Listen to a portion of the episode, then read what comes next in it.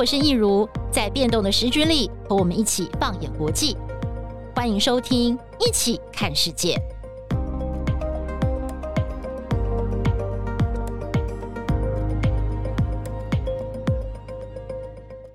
大家好，欢迎收听《一起看世界》Podcast，我是益如。奥斯卡金像奖的颁奖典礼落幕了。那这次我们看到《妈的多重宇宙》是最大的赢家。国内观众的视角更关注的就是杨紫琼，她拿到了这个史上首次的奥斯卡金像奖的亚裔的影后。那么包括了关继威哦，他也是以这个亚裔的身份拿到了最佳男配角。那他们两个的致辞呢，也都是让大家非常的有感跟感动。但是其实。是这次的奥斯卡金像奖呢，还有很多的亮点，还有值得评析的部分。那今天呢，我们很高兴就邀请到了我们国际新闻中心的资深编译张立德来为我们大家解说他这次看到的奥斯卡金像奖。嗨，立德你好。嗨，一如大家好。立德昨天蛮辛苦的哦，就是全程紧盯，对不对？呃。但是这次我觉得就是奥斯卡，就这几年其实时间还控制的蛮好的，对。然后对于他的这个颁奖的流程有一定的预测了，所以所以当中有一些惊喜。对，所以我觉得这过程当中其实也是蛮蛮不错的。嗯嗯，OK，好，那接下来我们再来聊一下这一次的最大赢家《妈的多重宇宙》哦。不过我稍微刚刚录音前也跟立德聊了一下，立德你好像只看了十五分钟，是不是？哎，我有看完哦，但是我分了两次看，我也没有第一次全部看完。那立德你是 so far 你的进度就是十五分钟？就就我个人承认了，就是 这部电影就。Not for me，OK？Okay? Okay, 对，那就是可能不适合我了。嗯，那我承认这部电影其实我就看了十五分钟，然后我就先暂时去做别的事情了。哦，是。但是我觉得电影这种东西真的就是个人喜好，我不会说他拍的很烂。其实现在这个时代，我不会说一部电影就是一个烂片。之前我我会有这种习惯，但是现在我就觉得。哦，花那么多钱，然后你这么多的巧思在里面，嗯，你怎么可能会想要把电影拍烂呢？可能就是你想要传达的东西跟我没有共鸣，right right right，就是说，这个是有可能的。那我觉得我尊重你的诠释，但是我过了十五分钟之后就觉得，好，那我有别的事情要做了，对。但是无论如何啊，这部电影这一次在这个奥斯卡。大放异彩了，就是最大赢家，毋庸置疑了，嗯、七项大奖，而且我们可以提几个有趣的数据哦。他其实只花了两千五百万美元，以现在的标准来看，其实好莱坞大片动不动就是五千万、一亿，甚至两亿。对，跟《阿凡达》当然不能比，但是他两千五百万美元的预算哦，然后他的票房一亿美元。哦，对，包含北美的还有海外的，所以它这个其实投资报酬率很高，而且它拍的时间也没有很长，听说三十几天就把它拍完了。对，所以它其实是一个，它的制作团队不是以往这种大集团，然后大资本，嗯，他所拍出来的东西居然是得到这么多人的共鸣。对对对对，然后看他这次得的奖，七大奖当中不是只有技术奖项啊，就是说，因为他。呃，定位上面可能会是比较偏科幻类的，对，所以它的画面呈现没有错，很好，然后它的音效也不错，是。但是这一次最让人惊艳的就是说，他不只拿下最大奖，最佳影片跟最佳导演，嗯，另外连剧本，这也是很重要的一个奖项，对。另外就是演技类的奖项哦，我们通常说演技类四大奖项嘛，就是男女主角跟男女配角，对，他四个里边就拿了三个，所以这其实是非常难得的一个。成就了，对对，对，另外就是拿下了最佳影片剪辑，嗯、对。那这一次多重宇宙的制片公司 A 二十四，它也是一个独立制片公司，嗯，跟过去的这些大片的背后的这些片商是不一样的。对，而且这一次它除了这一部电影之外，其实还有另外一部《我的金鱼老爸》也是 A 二十四，对，他至少得了这个影帝，还有最佳妆发。所以在这一晚来说，A 二十四这个。嗯这个制片公司其实还蛮收获蛮丰硕的，对不对？嗯嗯、然后另外就是这部电影呢，它的编导组合，嗯哼，本来也是默默无闻的，就是。嗯不是大家耳熟能详的一个组合了，嗯、对，两个 Daniels 哈，一个叫做关家勇，妈妈是台湾人，嗯，然后另外一个叫做 Daniel 舒奈特，嗯，两个都叫 Daniel，嗯，然后他们两个人其实只有三十五岁，所以在这个行业当中算是还蛮新生代的，对对。然后这一次其实我们再看几个数据哦，嗯、他奥斯卡今年颁出二十三个奖项，嗯，二十三个奖项里面多重宇宙他就入围了十一项，是，而且十一项里面。就有七项得奖，所以他这个命中率还蛮高的。蛮高的，对对对，没错。那其实过去、嗯、你应该有看过，就是最近几年得奖的作品了。嗯、其实大家印象最深刻的，那当然就是像《铁达尼》这样的电影。嗯、对对对。那当年《铁达尼》其实也得了十一项，然后十四项入围。嗯，嗯对。然后另外就是《魔戒三部曲》，二零零三年的，当时是入围十一项，得了十一项。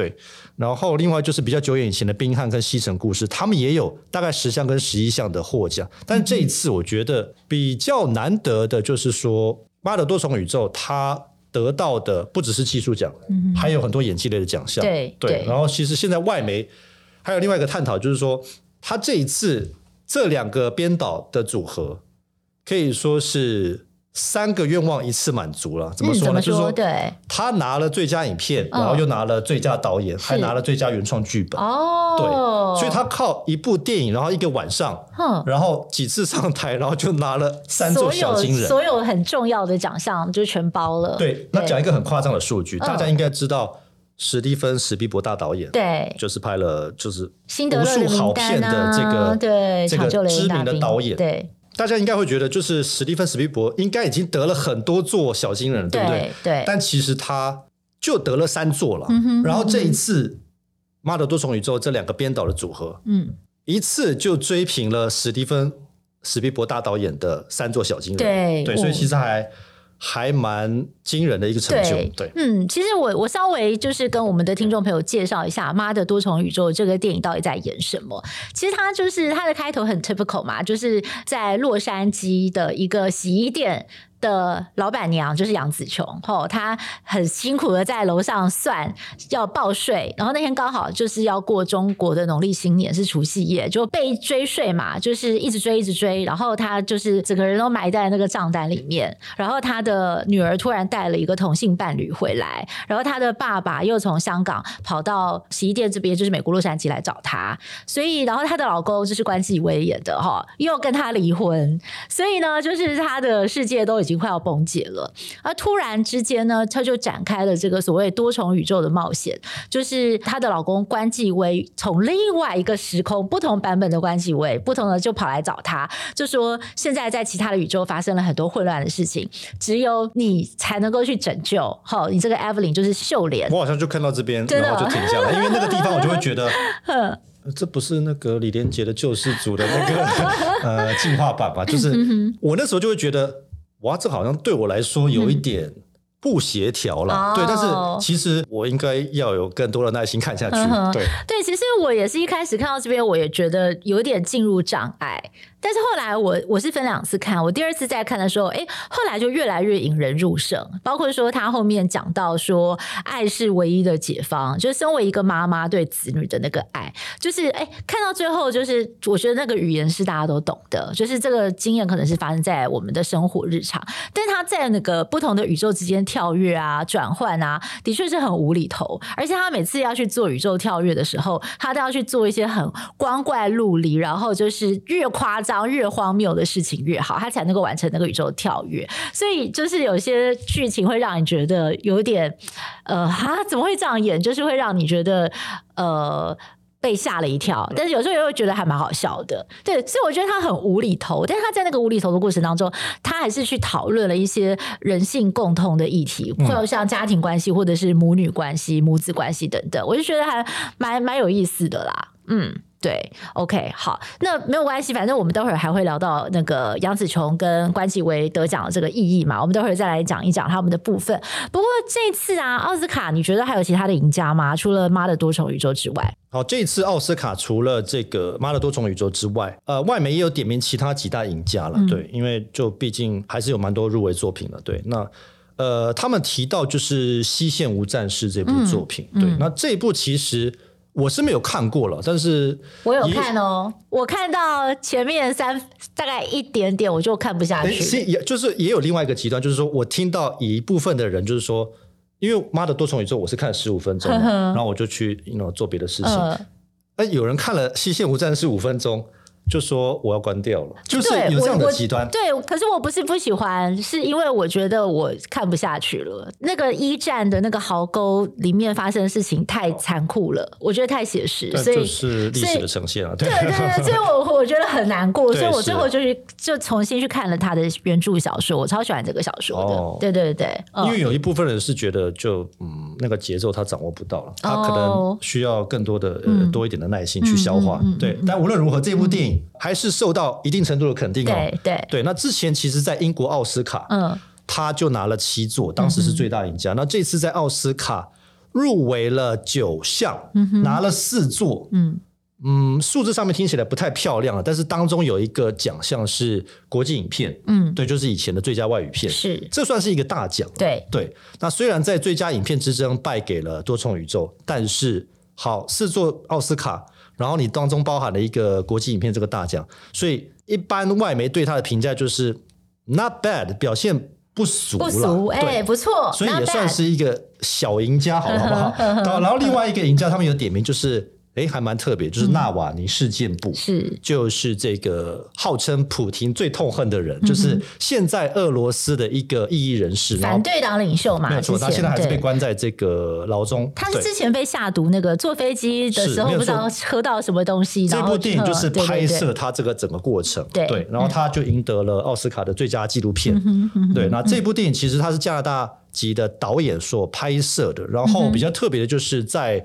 颁奖的过程当中呢，其实妻子他的妻子也有上台致辞。你说纳瓦尼的妻子吗？对，纳瓦尼的妻子也有上台致辞，所以这个其实在今年的奥斯卡当中也算是一大亮点了。对对对，特别是在这个乌俄战争的背景之下。OK，对。那另外一个大家注意到的点就是，还蛮多人讨论的，就是母亲的这个角色。对对，不只是在电影当中哦，就是多重宇宙当中，当然就是去凸显母女关系还有母爱。对。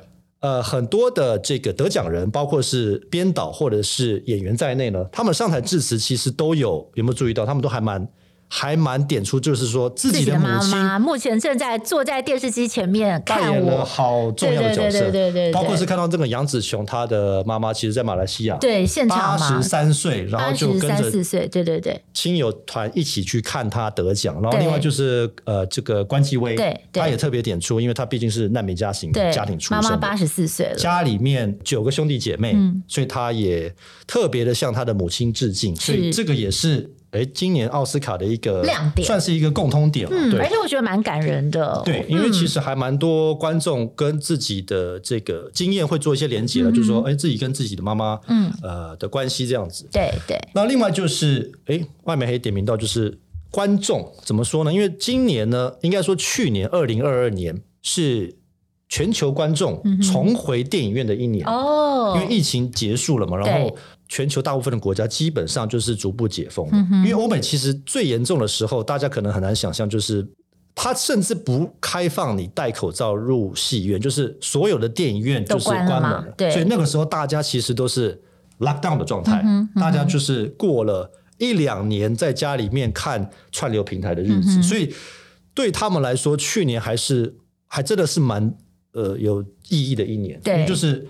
真的重拾了正常生活是什么意思呢？嗯哼，我可以跟我的伴侣，我可以跟我的朋友，然后重回电影院看我喜欢的电影，嗯、然后吃着爆米花。这个对于全球观众来说是一个还蛮重要的一年了。嗯、对，所以。他点名观众也是今年的赢家之一。对，其实我觉得对住在台湾的我们可能蛮难想象的，因为我们并没有经历那种长达一两年的 lockdown。对，我们顶多最严重的时候大概就是两年前的五月份吧，对不对？对，但是没有封的这么死。对，没有封的那么死，大概就是一个月左右的时间。对，但是我觉得在欧美国家，尤其是他们在还没有发明疫苗的时候，然后那个病情又这么的严重，到处蔓延，然后死了很多人的情况，其实呃，不管有没有 lockdown，其实大家是不敢出门的情况。对，然后你如果 lockdown，然后电影也不能看，就真的还蛮对，就很闷，心情真的还蛮闷。对，是真的很闷，没有错。OK，对。那这次啊，我们刚刚讲了，就是立德也讲了，这次的赢家哈，连观众都是赢家，因为观众终于可以重回电影院坐下来欣赏，例如像是《捍卫战士二》这样子一个非常波澜壮阔的这种影像的电影。但是这次的输家，你觉得会是谁呢？就是。每一届的奥斯卡，你有赢家，嗯，一定会有输家嘛，对对，几家欢乐几家愁，对对。那这一次其实就因为这个亚裔演员或者是亚裔编导为主的这个多重宇宙，他得了很多的奖，对。然后大家也会注意到，哎，这次传统大片还蛮惨的，我可以说是一个 ouch moment，就是。哇哦！怎么会？怎么会这样？这对，就是以前本来是常胜军的类型的题材的电影，或者是那种水准的电影，这次都没有办法获得青睐。我们来看一下啊、哦，像是《塔尔》这部电影，嗯、其实这部电影我自己没有看过了，但是就是凯特·布兰奇她要角逐影后的这部作品，嗯、她在当中饰演了一个女同志的这个指挥家，然后她有一些心理上面的问题。呵呵呵呃，但是这部电影其实在过去来看是一个。算是小品，但是当中也有一些要传达一些讯息。对，这次入围六项，嗯，没有一项得奖。哦。然后另外就是得奖大呼声，另外一部《猫王艾维斯》八项入围，嗯，当中最受瞩目的就是影帝，嗯哼，大家就觉得这应该这个演活了猫王的过去已经有这种例子啦，怎么会没有得奖？就是不止猫王的影帝没有得奖。他连最佳服装都没有，因为他当时你知道吗？他号称打造了不知道多少套的猫王生前的这个表演服装，嗯嗯、所以他其实花了很多的心思在里面。嗯，大家就会觉得啊，至少一个安慰奖吧。对啊，就都没有。居然八项里面连最佳服装设计都没有，哦、好可惜。所以他八项全部摃龟。对另外就是我自己原本还蛮期待的，嗯，得奖大片，嗯哼，啊不算大片，但就是。以往以以往的逻辑来看，应该会得很多奖的。对，伊尼舍林的女妖，她是讲两个男人友谊之间的破裂，然后来影射爱尔兰内战。嗯，九项入围，也没有一项得奖。嗯对，嗯，所以其实呃，外媒就点名这三部了。嗯，对。那另外就是凯特·布兰奇，不算是真的输家，但是这次会觉得一部分的人会觉得有点意外。嗯，因为以过去的数据来看，还有他过去表现来看。就知名的澳洲知名的 澳洲影后嘛，就觉得凯特·布兰奇只要入围，你知道，就像你知道勇士队进勇勇士队进到冠军赛，就是觉得 好了，那不管对手是谁，应该都没有问题，可以压过去。但这一次就进到这个啊，虽然是五个候选人，但是就是说他跟杨紫琼的对决，嗯，杨紫琼是很强，但是就会觉得，哎，凯特·布兰奇应该还是可以，就是有一部分的人就觉得。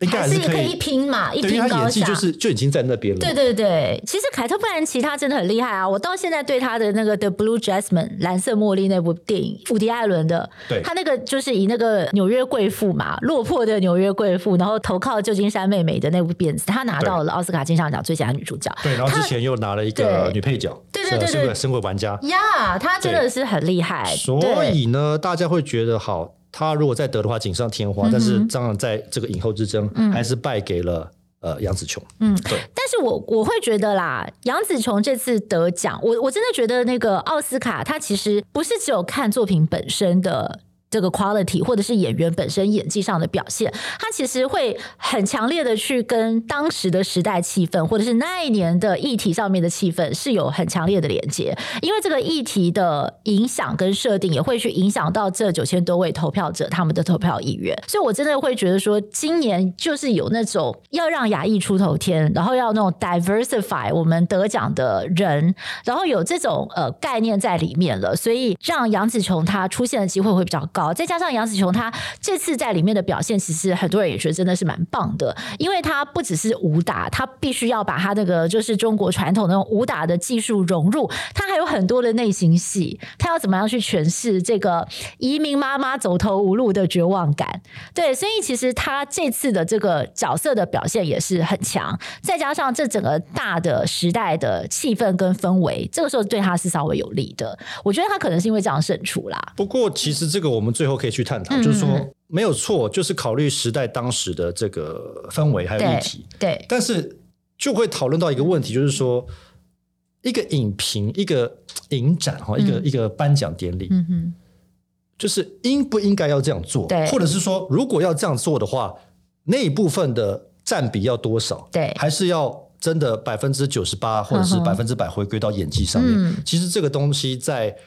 我相信在评审当中一定有一番的这个辩论、辩论跟天人交战。对，自己的脑袋当中也会天人交战。我是不是应该要只看他的演技？演技这种东西到底是抽象的，还是有客观数据的、客观的标准的？然后我要不要考虑到当时的氛围？其实，哎，这个我们之后可以再讨论。但、嗯、OK，我们刚才还没有讲讲完嘛？就是说，对对对，输家、呃、最大输家，对对对，呃，还有几大这个外媒有点名到，就是。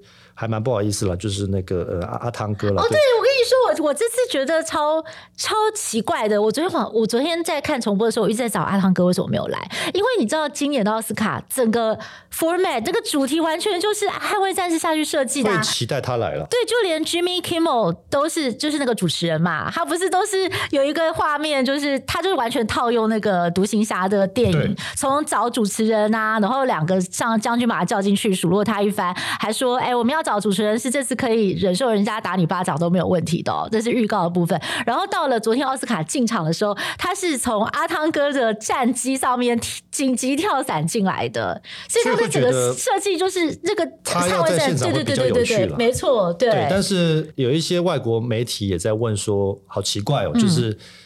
阿汤哥怎么没有来？就是毕竟《捍卫战士二》哈，他不只是男主角，嗯，他还是监制制片呢。他这几年就是他的电影基本上他都是担任监制了，对对。然后还有角逐最佳影片，嗯，所以这部电影不是只有来拿技术奖来抢技术奖的，就是最佳影片都有机会啊。嗯，那就是因为高度曝光的机会，就是而且他入围者午餐会也有去，嗯，然后突然典礼没有来，就会觉得，嗯啊，有点可惜了，对。那为什么有听说吗？还是也没有人知道？他自己也没出来讲啊。就阿汤哥的新闻，就是大家比较不敢讨论。没有了，就是说，呃，像我们看这一次《捍卫战士二》，好，他六项提名，嗯，对，他只有拿到一项，嗯，对。那个时候，其实我跟我的同事也有猜到，就是，哎，他音效做的还蛮不错的，所以拿到了最佳音效奖。嗯。但是其他五个奖入围就是空手而回，嗯、对，嗯。OK，另外就是几个呃比较传统的，就是以往会是觉得是得奖的作品了，包括是法贝尔曼，嗯哼，哦，就是大导演史蒂芬史蒂伯他拍的一个算是半传记的故事了，嗯、七项入围没有得奖。然后刚才提到我看过的巴比伦。嗯三项入围没有得奖，另外就是有人会觉得蝙蝠侠好，三项入围已经够少了，至少要颁一个技术奖给他安慰一下。嗯，嗯结果蝙蝠侠也就是两手空空这样子回去。嗯、对，所以你看你刚刚提到的，包括蝙蝠侠或者是捍卫战士二，这些都是非常叫座的，对不对？就他的票房都还蛮不错的，可是照样在奥斯卡当中他是不受青睐的。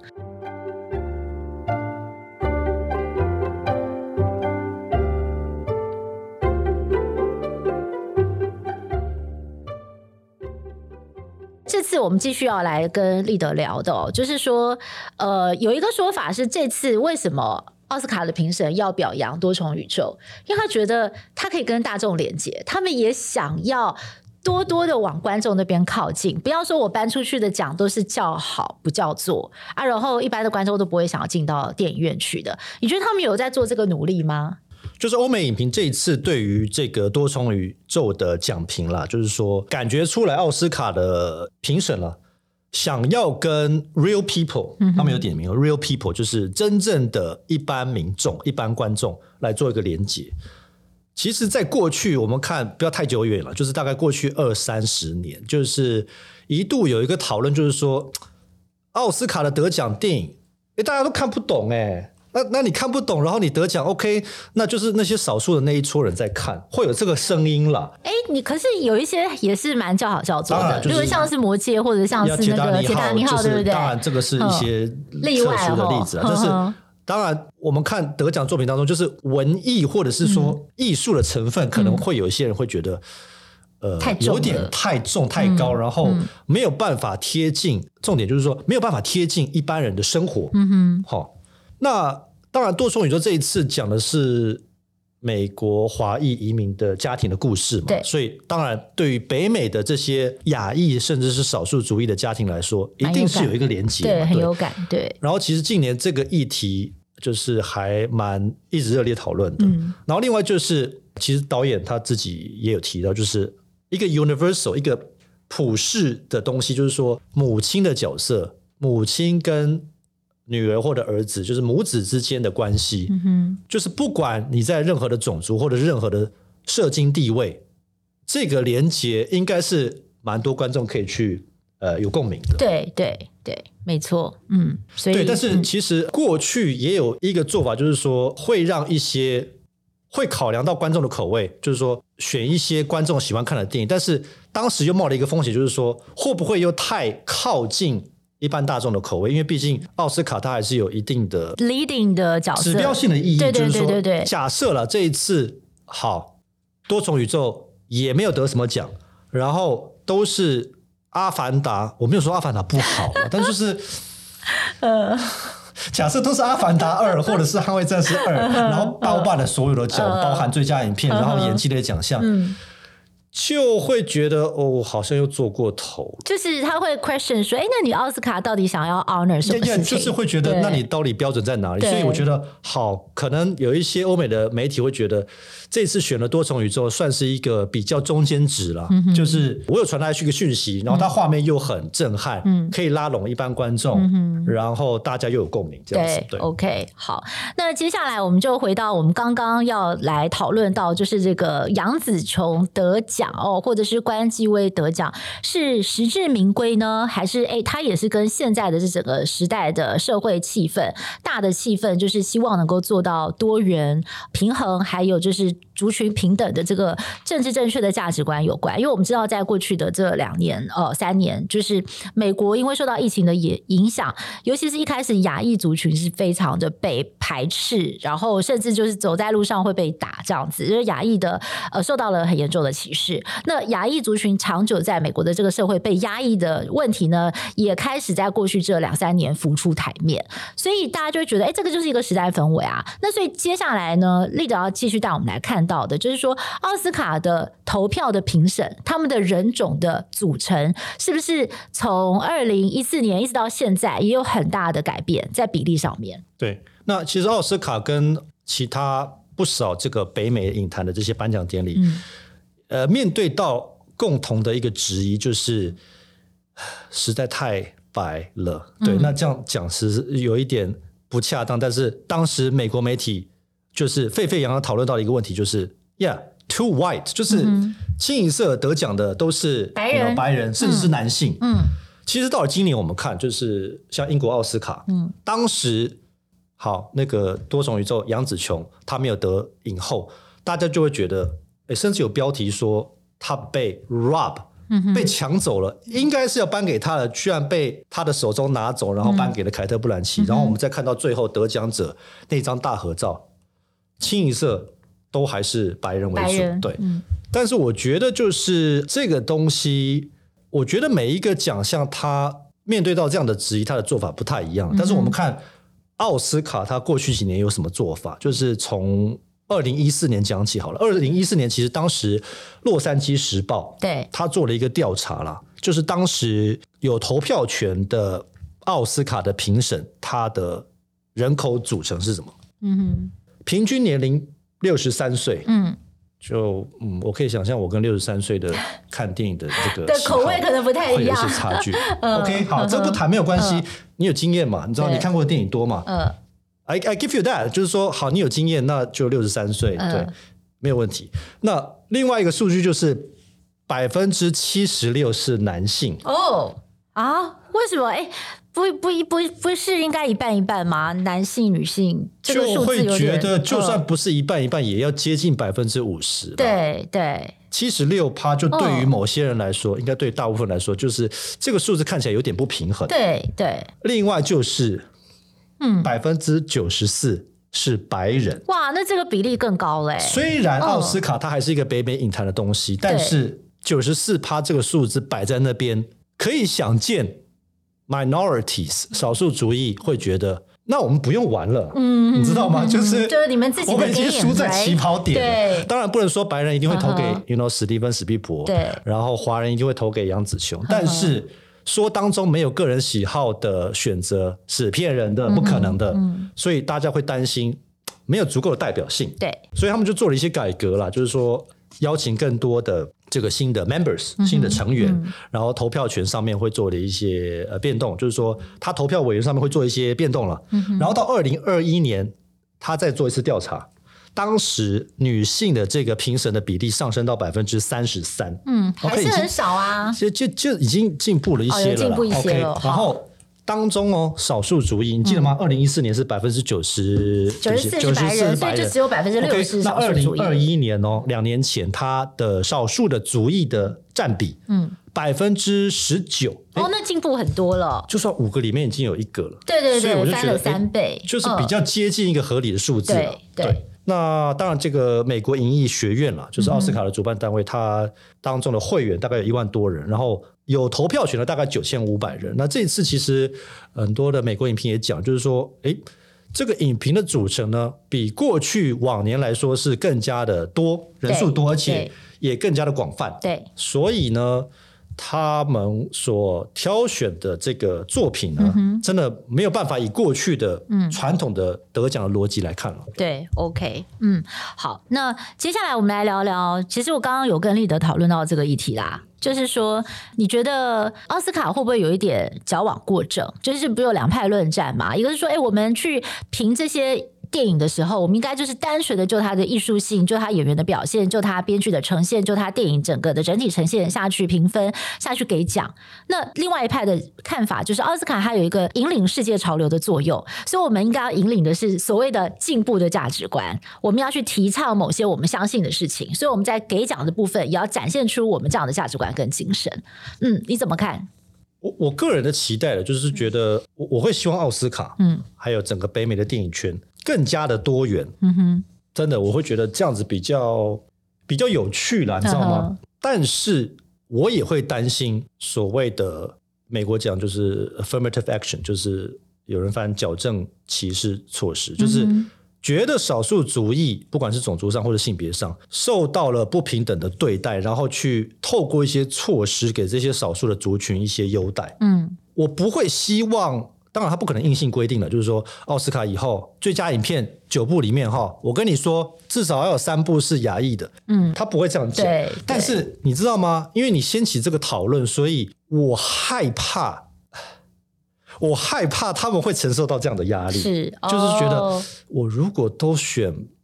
那种传统白人男性为主的电影，然后我可能会被谴责、啊，就是会又会批评，嗯，就会又招来那样子的臭名。呵呵我担心会有这样的压力。OK OK，嗯，我觉得要有那部分了，就是说，呃，多元性，鼓励多元的代表性，嗯、但是奥斯卡终究是一个。他得不得奖，终究是一个见仁见智的东西。嗯嗯嗯、我觉得今天不是说你不能够演电影，嗯、或者是你演电影你一定要演一个奴隶，嗯、或者是女性亚裔的女性你一定要把脸涂白，嗯、然后演一个白人女性，嗯、已经过了那个时代了。对，或者是这跟工作权啊、医疗权啊，或者是你知道隔离这种东西是差很多的。对对，对如果今天就是说你不能演电影，或者是说你所有入围的人当中都没有少数主义的，那我会觉得。有一个 question mark，他就会觉得，嗯，这样子好像就没有办法反映现实。对，但是我觉得得不得奖这个东西好像没有那么简单，就是就是还是见仁见智。对，OK，嗯，好，那我觉得这是一个很好的讨论啦，我们的听众也可以来想一想。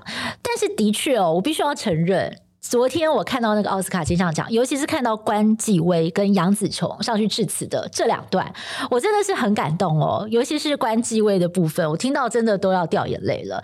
我我不知道立德你有没有印象，他一上去就讲他自己是一个越南的难民，他是在这个呃西贡沦陷之后，全家逃到香港，在香港难民住了一年。他的爸爸是一个华人，他的妈妈是香港人嘛，对，然后在那边住了，然后呢，以政治庇护的身份。到了加州，那我们也知道关继威他从小就是一个童星嘛，Yes. 他演过那个史蒂芬史皮伯大导演的《印第安纳琼斯》，对对对对系列，而且我印象深刻的就是他还小小的时候就有跟那个 Harrison Ford 的那个合照，对，这那个照片是非常经典，就是还蛮逗趣的一个角色了。对对对，那后来他其实也有非常长的时间，就是二十几年、三十年，他是沉寂，然后他是没有工作。他最惨的时候，他甚至在洛杉矶要应征试镜哦，一个越共军人的角色。一两句台词他都没有办法入选。然后他后来不是转网去做武术指导啊，然后好像也有到台湾来拍片，有到香港，他他还帮王家卫的《二零四六》当副导演嘛。他他其实做过非常多事情，但是呢，他在那个台上，他就是非常激动，他就说他他没有想到一个当年坐着难民船逃到香港，然后因为政治庇护到美国来的他。也可以站在这里，然后中间经过了这二十多年的落魄沉寂，然后尝尽人世间的冷暖。但是他说他没有放弃做梦，他自己就是一个活生生的 The American Dream。虽然他这个说法呢，我们在过去也听过很多所谓典型的美国梦，他可能有一点大家觉得是老生常谈，但他的确就是一个美国梦的展现。所以在那一刻，我还记得就是这个奥斯卡的转播的导播有从。他的背后拉了一个镜头，他就是说：“你们，你们看我，我让这个 dream keep your dream alive，你也可以像我一样。然后 I love you all。然后他那个镜头照着所有台下的人为他喝彩，然后你就可以想象，假如你是关继威，然后你的人生经过了这么多的跌宕起伏，你在那一刻站在那边，那那种感觉，你知道从他的视角去看，那那真的是一个很棒的 moment。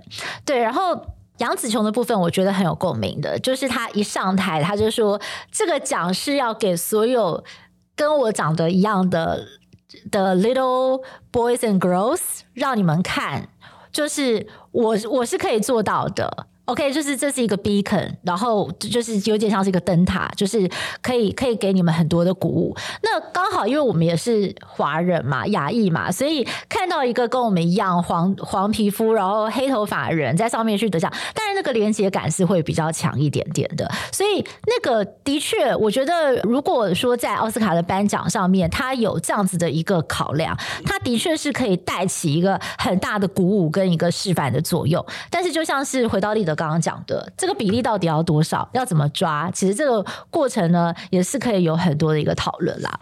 哎，立德，那除了这次的得奖片之外啊，还有什么你觉得是哎有入围的？其实也是蛮不错，可以推荐的。呃，老实说，因为这一次入围的作品当中，还蛮多是有一部分是已经下档了，然后有一部分现在还在电影院上档。对、嗯、对，那我自己看的是已经。有一部是已经下档的电影了，嗯、就是《猫王艾维斯》，然后另外一部是去电影院看的《巴比伦》。我先讲《巴比伦》好了，因为《巴比伦》其实还蛮简单的，因为它现在在上映了，所以我就不要做剧透。但是《巴比伦》基本上，它就是十八岁以下禁看了，所以我就给他一个字，就是很强烈。我看完之后的感觉就是非常的强烈。对它的画面的呈现，跟它所要传达的讯息，嗯哼，就可能会对某些人来说太过震撼了。但我个人还蛮喜欢的。嗯，它的故事大概是什么？可以透露一下下。它、呃、最主要是讲默片，美国在默片时期的一些明星，然后他们要转换到有声电影之间，嗯哼，这个过程当中的一些个人的高潮迭起了。对，嗯，那基本上这部电影，我觉得。我算蛮喜欢的，但是我可以说，只有最后五分钟，我觉得是，我觉得有点多余了，嗯、对。但是个人的喜好不一样。OK，对，嗯。那另外一部就是《猫王》，嗯，就是《猫王艾维斯》，大家应该还蛮熟悉的，就是、耳熟能详，大家都知道猫王的故事了。对，然后就是有一位这个美国帅哥，就 三十一岁的这个奥斯汀巴特勒，他就说算是演活了猫王了，对。嗯、但是我觉得我看完《猫王》这部电影之后，我的感觉了，我不知道其他观众的感觉怎么样，但是我觉得。不错看，但是谈不上会让人惊艳，嗯、你知道我意思吗？其实还蛮多影评有这样的评价，嗯、就是说这样的电影呢，其实过去我们也不是没有看过。嗯、对，他好像要想要去遵循一个 pattern，、嗯、就是说，因为之前像那个就是有类似的演过去的名人或者是歌星，对、嗯，然后演活了他。得到影帝甚至是最佳影片，其实这样的例子不少。哎、嗯，对上次之前有演那个皇后合唱团的，对那个主唱的，是的那个故事，对对对，那个也是让我印象很深刻。对，但是这一次的猫王的故事就会让我觉得，其实大家对猫王已经还蛮熟悉的，特别是美国人。嗯、是，那他这一次要再来演他，有没有特别的角度吗？嗯，没有说他是从经纪人的角度去看，但是嗯，我相信有。部分的影评了，或者是不少的观众会觉得有一点老套哦。对，那这其实跟这一次奥斯卡所开奖出来的结果有点关系，就是说、嗯、大家觉得北美的影坛在得奖的这些电影已经有一点 pattern，已经有一些老套了，嗯、所以他们想要找一点不一样的、不一样的，甚至是离经叛道的。所以这次有人会说：“哎、嗯，妈的多重宇宙这部电影可以。”另类到已经有点离经叛道，但是居然可以得这么多奖。嗯，不过我们最后请立德来帮我们做个结论吧。这个妈的多重宇宙，你只看了十五分钟嘛？那你接下来会不会因为这个片子得了这么多奖，然后就想说，哎，我们趁这个 weekend 闲来无事，还是把它看完？我觉得好啦，我就自己有一个课题了。我自己学的一个课题就是。不去否定他人的喜好，嗯哼，你知道吗？就像我刚才所说的，嗯、这个时代没有所谓的绝对烂片了，嗯，当然要我想心中五部还是想得出来，但是我就不要讲了，呃，比较不伤人的讲法了，就是说这不合我的胃口，OK，但是的确他这一次得了七个大奖，一定有他的道理在里面，嗯嗯、所以我觉得我会给我自己多一点耐心，然后。回去把这部电影看完，呃、就是这对我来说是一个课题。那我觉得《多重宇宙》这部作品，好，如果我们看了这么多年的奥斯卡，然后看了做这么多的欧美电影，嗯，然后再回头看这部电影，会觉得好像不太合逻辑。有有些人会觉得他得了那么多奖，好像会觉得有点有点跳痛，有点突然。嗯，嗯，但是我觉得也许它会是一个。一个起头，我不要说是模板，就是说以后得奖的电影一定是这个样子。嗯，你一定要拍的很不一样，不一样到人家看不懂，你就会得奖。我不希望是这样子，但是我觉得它是一个，哎，一个 start，就是一个开头，就是说，我不一定要拍那个，you know，美国梦哦，或者是哦，不一定要拍那个战争片哦，就是不一定要讲什么英雄人物传记这样子，对不对？当然，那个本来就不会得奖。但我的意思就是说，呃，也许你的叙事手法和呈现手法可以。诶，有不一样的巧思在里面，嗯嗯、对。那我觉得，我希望它是一个开头，不是一个模板。嗯哼，OK，好。那今天非常谢谢立德跟我们分享的这个奥斯卡金像奖的这个心得哦。哎，我觉得蛮有趣的。你提出了很多观点，包括你整理了外国媒体的这个报道分析的观点哦，赢家输家，然后还有就是你自己跟我们分享，就是对这个今年的最佳影片《妈的多重宇宙》的一个看法。那呃，我我自己是因为看了第二次。然后看懂了，所以我觉得其实这个是一个相当不错的电影。对，那但是的确对我来说，它还是有一点点的进入障碍。对，所以我不晓得说我们的听众朋友看了这部电影，或者是还没有看的，哎，你们有没有什么样子的这个 feedback 可以来跟我们分享？也欢迎大家可以到我们的脸书粉专或者是 IG 来留言。那也别忘了每个星期天的晚上十点钟，一起看世界电视版，我们会有当周的这个呃深入的国际新闻报道评析，也请大家准时的锁定。那今天再次感谢立德，我们也谢谢我们的听众朋友，一起看世界 Podcast，我们就下次再会喽，拜拜，拜拜。